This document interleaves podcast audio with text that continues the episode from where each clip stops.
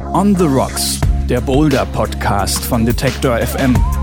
Präsentiert von Mammut, Absolute Alpine. Schönen guten Tag wünscht Astrid Wulff. Schön, dass Sie dabei sind, wenn wir die Welt des Boulderns erkunden.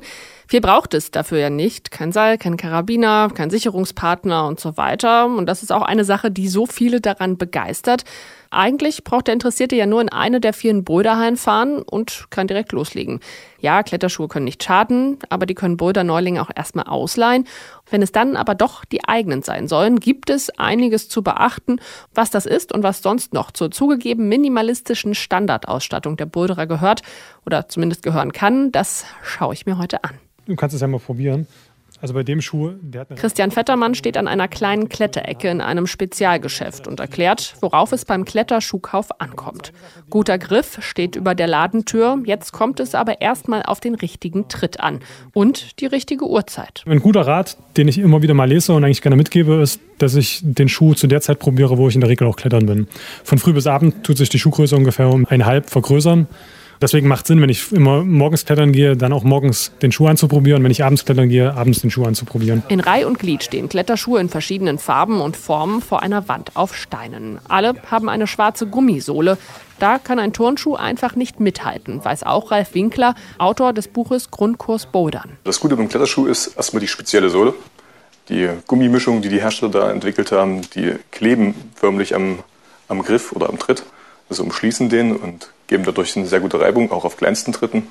Und dann kommt noch dazu, dass ein Kletterschuh den Vorderfuß stützt und dadurch dafür sorgt, dass die Kraftübertragung besser ist als bei einem weichen Turnschuh. Er empfiehlt, möglichst viele Schuhe anzuprobieren, um ein Gefühl für die Unterschiede zu bekommen. Das geht mit Leihschuhen in der Halle oder eben im Geschäft. Im guten Griff nimmt Verkäufer Vettermann einen ockerfarbenen Schuh mit Klettverschlüssen in die Hand. Ein typischer Einsteigerschuh, den ich jetzt auch zum Bouldern vielleicht nehmen könnte, wäre dieser Schuh. Also da sieht man schon, der hat unten sehr wenig Spannung drin, also ist weniger gebogen und hat eigentlich fast keine Asymmetrie. Also verdreht den Schuh auch in der seitlichen Bewegung überhaupt gar nicht. Wichtig dann immer noch, wenn ich einen Schuh neu kaufe, ist quasi, dass ich ordentlich drinne sitze mit dem Fuß. Das ist jeder anders gebaut, auch was die Zehen angeht. Und möglichst viele Schuhe durchprobieren. Und am besten Spitze, Kante und Ferse an einer Wand testen, rät der Verkäufer. Der junge Mann, der selbst auch bouldert, um für alpine Klettertouren zu trainieren, erklärt, dass Vorspannung und Asymmetrie erst für Leute mit einiger Erfahrung wichtig werden. Die Vorspannung sieht man in der Wölbung hier unten. Das heißt, der, der, Schuh wird in der Länge von und hinten nach unten gespannt. Und bei der Asymmetrie ist der Schuh quasi nach innen gekippt. Also die Zehen kippen quasi nach innen. In Richtung des großen Zehs wird der ganze Schuh gekippt. Und dadurch habe ich auf der Innenleiste, also bekomme ich da viel mehr Druck drauf, weil dort habe ich die Kraft im Fuß. Das ist einigermaßen unbequem, und für jemanden, der anfängt, überhaupt gar nicht notwendig. Und auch bei den Gummisohlen gibt es Unterschiede. Manche sind relativ dünn, damit die Zehen gut greifen können. Vettermann zeigt ein Gegenbeispiel. Ein anderer Schuh, was jetzt ein typischer Felskletterschuh zum Beispiel ist, der ist unten relativ dick aufgebaut. Der wird natürlich auch länger halten, was den Abrieb angeht. Und der unterstützt natürlich viel mehr im Fußbett. Und dadurch ermüde ich auch im Fuß nicht so schnell. Manche Profis hätten, je nachdem, wo sie klettern, durchaus auch drei, vier Paar Schuhe im Schrank. Für Boulder Neulinge sollte aber erstmal ein Paar reichen. Und das passt im besten Fall wie angegossen. Der Schuh darf weder zu eng noch zu weit sein, beschreibt Buchautor und Boulderer Ralf Winkler. Wenn der Schuh zu weit ist, ist er auch zu weich, um den Fuß optimal zu unterstützen.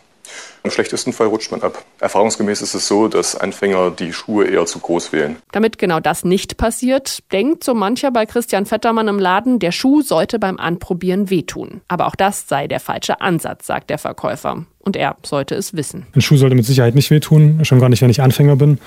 Er sollte eng anliegen. Die Zehen sollten vorne nicht zu sehr ähm, gequetscht werden, weil ansonsten deformiert es die Zehen halt völlig und das macht die Füße kaputt. Also da tut man sich nichts Gutes bei. Außerdem ist besonders fürs Bouldern wichtig, dass die Ferse möglichst eng anliegt. Man hat einfach den Vorteil, beim Bouldern, sag ich mal, geht es um viele schwierige und, und harte Züge.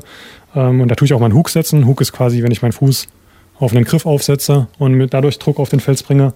Das macht man typischerweise mit der Ferse. Und wenn die Ferse da nicht richtig fest sitzt, dann rutscht der Schuh raus. Entscheiden muss sich der Kletterschuhkäufer dann meist noch zwischen Schnürsenkeln und Klettverschluss. Der Vorteil eines Schnürschuhs ist einfach, den kann ich besser anpassen an den Fuß. Und der Vorteil von einem Klettverschluss ist, ich kriege meinen Schuh viel schneller aus und wieder an. Und dann gibt es noch die Schuhe, wo man nur reinschlüpfen kann. Doch nicht nur da scheiden sich die Geister. Da wäre auch noch das Thema Socken in Kletterschuhen. Für manche ein No-Go. Nicht für den Erfurter Ralf Winkler, der in seinem Einsteigerbuch auch übers Equipment schreibt. Ich persönlich klettere immer mit Socken sorgt vor allem dafür, dass die Schuhe nicht so stinken. Also wenn man nicht gerade die dicken Wollsocken von Oma benutzt, äh, dann macht das eigentlich keinen großen Unterschied. Sind Socken- und Schuhfrage geklärt, kann es dann eigentlich losgehen. Aber auch eine kleine Tasche mit weißem Magnesia gehört für viele, die regelmäßig bouldern, zur Grundausstattung dazu. Es ist äh, dafür da, dass der Handschweiß getrocknet wird, der automatisch beim Klettern entsteht und dass halt einfach die Reibung dann erhalten bleibt. Magnesia oder Chalk, wie es auch genannt wird, gibt es zum Beispiel als Pulver oder als Bruchstück. Boulderer, die sich auf den kurzen Routen oft in alle Richtungen drehen, haben meistens eine spezielle Boulderbag, die auf dem Boden stehen kann und nicht wie die Chalkbag beim Klettern am Gürtel oder Gurt hängt. Problematisch ist, dass wenn zu viel Chalk auf die Griffe kommt, dass das auch die Reibungseigenschaft nochmal verschlechtern kann, weil es einfach die Poren von den Griffen verschließt wird es halt eine schmierige Oberfläche. Aber auch dafür gibt es Abhilfe. Deshalb sieht es manchmal so aus, als liefen Kletterer mit Zahnbürsten durch die Boulderhalle. Mit den Griffbürsten, die es in verschiedenen Farben und Variationen gibt, kann der Kletterweg freigeputzt werden. Das wäre es dann aber wirklich mit der Grundausstattung für die Halle. Wer dann draußen am Fels unterwegs ist, hat noch mindestens ein Crashpad dabei. Die tragbare Sturzmatte wiegt aber schon mal ein paar Kilo, die die Kletterer dann durch die Gegend schleppen.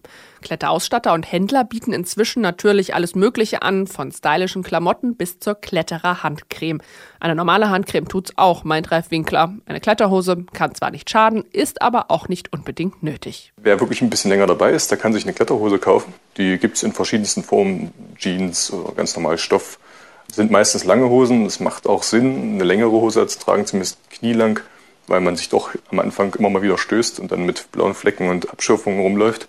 Ansonsten ist es eigentlich wichtig, dass man sich frei bewegen kann. So sieht das auch Christian Vettermann im Kletterladen, wo es natürlich nicht nur Kletterschuhe gibt. Wenn die kaputt gehen, müssen übrigens nicht gleich neue her, sie können auch repariert werden. Viele machen den Fehler und warten zu lange mit dem Neubesohlen. Wenn vorne dann ein Loch in der Spitze drin ist, dann kommt es zwar auch darauf an, wie tief das Loch ist, aber wenn das schon etwas fortgeschritten ist, dann kann man einen Schuh in der Regel nur noch schwierig retten bis gar nicht mehr. Also man sollte schon schauen, dass sobald es vorne so dünn wird, dass man quasi schon merkt, dass das irgendwann bald durch ist, dann sollte man spätestens den Schuh neu besohlen lassen. Ob das nach Monaten oder erst Jahren nötig wird, kommt natürlich sehr auf den Schuh an und was der Boulderer damit anstellt. Warum es so viele verschiedene Kletterschuhe gibt und was sonst noch zum Boulder-Equipment gehört, habe ich mir von Profis erklären lassen. Und apropos Profis, in der nächsten Folge gucken wir mal, was sich hinter der Boulder-Bundesliga verbirgt. Und so viel kann ich schon mal verraten, auch wer kein Profi ist, kann durchaus mitmachen. On the Rocks, der Boulder-Podcast von Detektor FM.